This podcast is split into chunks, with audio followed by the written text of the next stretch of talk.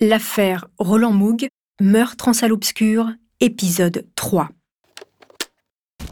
Carole Prin, une jeune femme de 37 ans enceinte, est sur le point d'accoucher.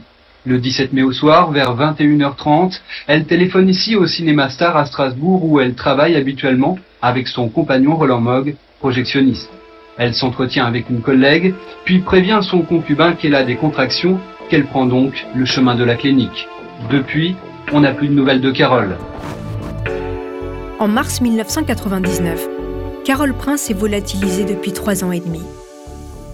Ses parents, sa sœur, ses amis, la juge d'instruction, tous partagent la conviction qu'elle est morte et que Roland Mouk, qui vient d'être mis en examen, est responsable de sa disparition. Muré dans son silence, le projectionniste avait sans doute tout prévu, sauf ce qui va arriver cette année-là. Vous écoutez Homicide, je suis Caroline Nogueras.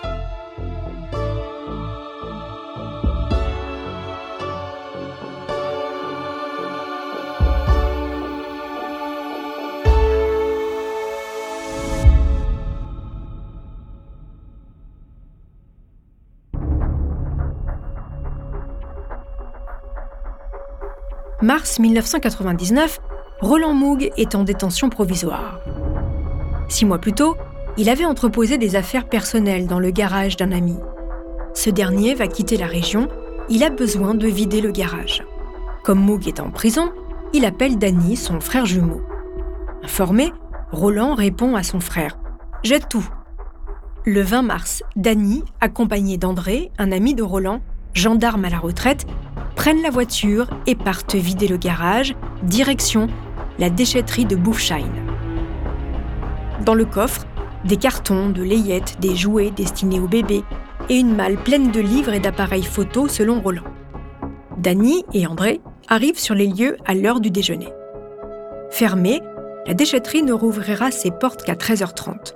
Alors ils patientent. Et comme ça n'était pas prévu, pour passer le temps, ils inspectent les affaires qu'ils s'apprêtent à brûler. Ça ne tient pas à grand-chose la vie parfois.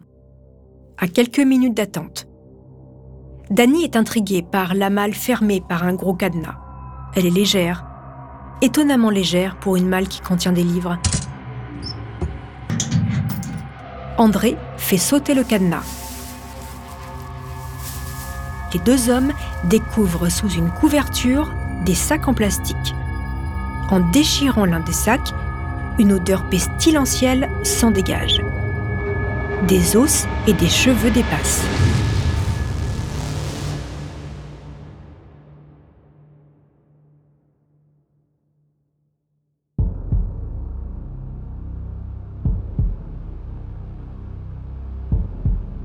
Sans le vouloir, sans le savoir, les deux hommes ont découvert, quatre ans après la disparition de Carole et son bébé, leurs deux corps. Affolés, ils jettent les sacs dans la forêt voisine.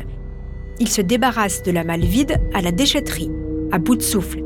Les deux hommes reprennent la voiture et finissent la soirée dans un bar où ils tentent de noyer l'image du contenu de la malle. Cinq jours plus tard, les deux hommes se téléphonent ils n'ont pas dormi, ils le savent, ils doivent prévenir la justice. Alors Danny appelle la magistrate et demande à la voir. Il s'apprête à dénoncer son frère.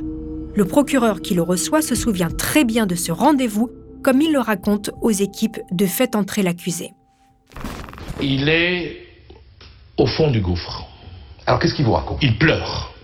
Il a un débit saccadé. Et il me dit, euh, je sais où se trouve Carole Brun. L'information est reprise partout. Libération titre. Le périple de la malle ensanglantée, le cadavre de Carole Prin, disparu en mai 1995, a été retrouvé mercredi. Car dans la foulée convoquée, Moog est passé aux aveux. Roland Mogg a avoué hier matin avoir tué sa compagne avec un Magnum 357, un accident selon lui. L'enquête continue car des zones d'ombre persistent notamment sur les circonstances du meurtre et la dissimulation du corps pendant près de 4 ans. Le 25 mars 1999.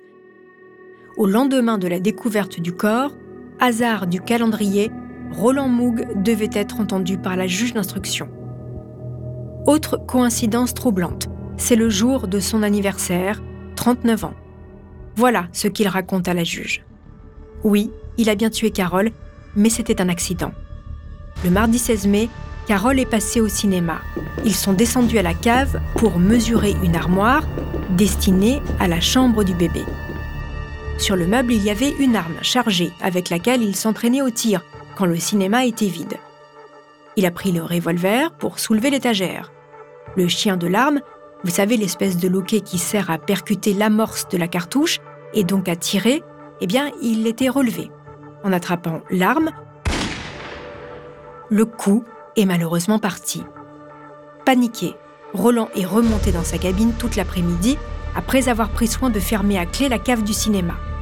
À 19h30, il a récupéré les clés de Carole dans son sac, il est sorti du cinéma, a garé la voiture de sa compagne près de son domicile. À minuit, à la fin de la dernière séance, il est redescendu à la cave, déshabillé Carole et l'a placée dans de gros sacs poubelles qu'il a scotchés abondamment. Ensuite, il a remonté le corps à l'étage et l'a caché derrière le local à poubelle dans un renfoncement. Il est redescendu ensuite à la cave pour nettoyer le sang sur le sol. En quittant le cinéma, Moog a jeté les vêtements de Carole dans une benne à ordures et a balancé son sac à main dans l'île. Les jours qui ont suivi, il a camouflé le corps avec de la mousse expansive.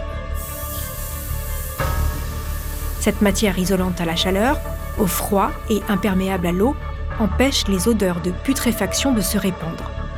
Ensuite, il a recouvert le trou avec des planches. Pendant plus de deux ans, le cadavre est resté là, au cinéma. Ce n'est qu'en 1997, quand il a appris que le cinéma allait être perquisitionné, qu'il a décidé de déplacer le cadavre. En pleine nuit, Moog a récupéré le corps de Carole, placé ce qu'il en restait dans des sacs poubelles qu'il a mis ensuite dans une malle métallique avec une boule désodorisante. Voilà. Après quatre ans de mensonges, Moog a tout raconté. Carole est morte le 16 mai, le lendemain, tout était inventé. Même le coup de fil au cinéma. Vous vous souvenez, Roland l'assurait, Carole avait appelé à 21h30. Eh bien, en fait, Roland Moog a juste fait appel au réveil en ligne par téléphone. Né dans les années 90, ce service n'existe plus, mais à l'époque, vous pouviez vous faire appeler à l'heure souhaitée pour vous réveiller. Et quand vous décrochiez, vous entendiez l'horloge parlante. Moog a programmé l'appel, a décroché devant ses collègues et il a fait semblant d'avoir Carole au bout du fil.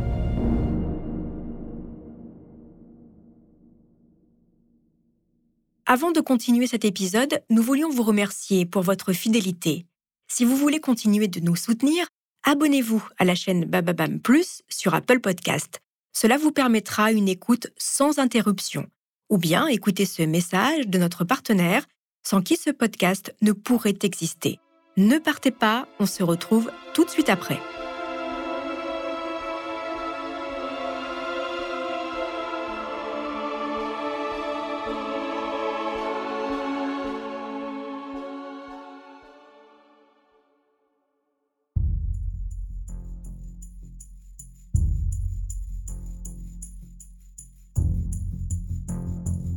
Le médecin légiste qui analyse les restes du corps confirme qu'il s'agit bien de celui de Carole Prin et de son bébé.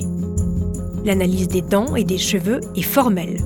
Le corps de Carole présente une énorme plaie à l'arrière du crâne. Cette blessure a été provoquée par une arme à feu de gros calibre. La trajectoire de la balle révèle que Carole a été tuée de dos. La balle est ressortie par l'avant du crâne.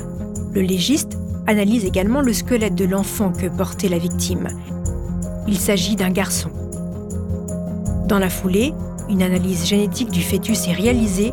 L'enfant est bien celui de Carole Prin et de Roland Moog.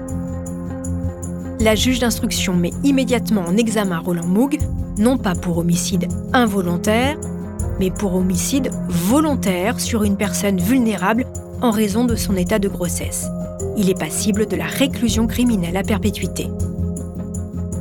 5 mai 1999, au Cinéma Star, une affiche informe les clients. Exceptionnellement, pas de séance à 11h ce mercredi matin. Et pour cause, à la même heure, la réalité va dépasser la fiction. 9h30 ce matin, Roland Mock pénètre dans le cinéma Star, accompagné des gendarmes de la section de recherche en charge de l'enquête.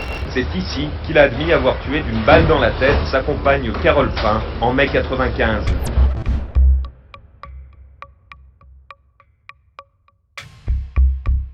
Dans les sous-sols, Mook tente de se justifier, mais il élude l'essentiel.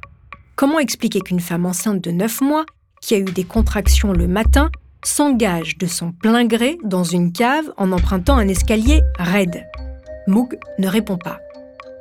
Il est moins minutieux dans ses réponses que dans le nettoyage post-mortem. Seule une petite goutte de sang a été retrouvée au sol. La magistrate est persuadée que la jeune femme a été tuée ailleurs. La reconstitution se poursuit à 20 km du cœur de Strasbourg, au plan d'eau de Plopsheim où Moog affirme avoir jeté le revolver les plongeurs sondent le lac artificiel, sans résultat. Les avocats de Roland Moog conseillent, dans l'intérêt de sa défense, d'indiquer où se trouve l'arme. En effet, l'analyse de ce pistolet pourrait révéler une sensibilité particulière dans la queue de détente et prouver que le coup a pu partir tout seul. Alors, Moog leur révèle l'endroit où il l'a caché, et le 10 mai, les avocats vont la livrer à la magistrate le laboratoire de l'Institut de recherche criminelle de la Gendarmerie nationale, l'IRCGN de Rony-sous-Bois, rend son rapport quelques jours plus tard. Ni l'état de l'arme du crime, ni l'angle de tir n'attestent de la thèse de l'accident. Pour tirer, il faut franchement appuyer sur la détente. Les experts le prouvent, Carole a été tuée à bout portant à moins de 5 cm alors que Moog affirme qu'il se trouvait à 1 mètre de sa compagne quand le coup est parti. En septembre 2000, la juge convoque Moog à nouveau et lui présente toutes les conclusions des experts. Et cette fois-ci, il lâche tout. Oui, il a tué Carole volontairement. Cet après-midi du 16 mai, ils se sont disputés. Ils sont descendus à la cave pour cette fameuse armoire. Elle lui a reproché son faible investissement dans sa grossesse et ses absences. Carole lui a annoncé qu'elle avait pris sa décision. Elle élèvera son enfant seule. Elle tourne les talons et s'apprête à remonter au cinéma. Moog raconte dans sa déposition Je l'ai suivi, j'ai pris l'arme qui était sur l'armoire, j'ai relevé le chien et j'ai tiré. Carole est tombée face contre terre.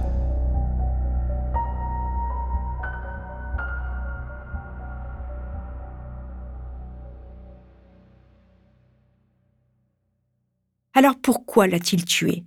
L'a-t-il vraiment exécuté dans la cave du star, comme il le dit? Et surtout, a-t-il prémédité son geste? De nombreuses questions restent encore sans réponse. Même si Moog a avoué, il est pour tous ceux qui l'ont croisé un mystère insondable. Eh bien, il va devoir s'expliquer devant un jury populaire. C'est ce que je vous raconterai dans le dernier épisode de cette saison. En attendant, chers auditeurs, N'hésitez pas à nous laisser des étoiles et des commentaires sur vos applis de podcast préférés.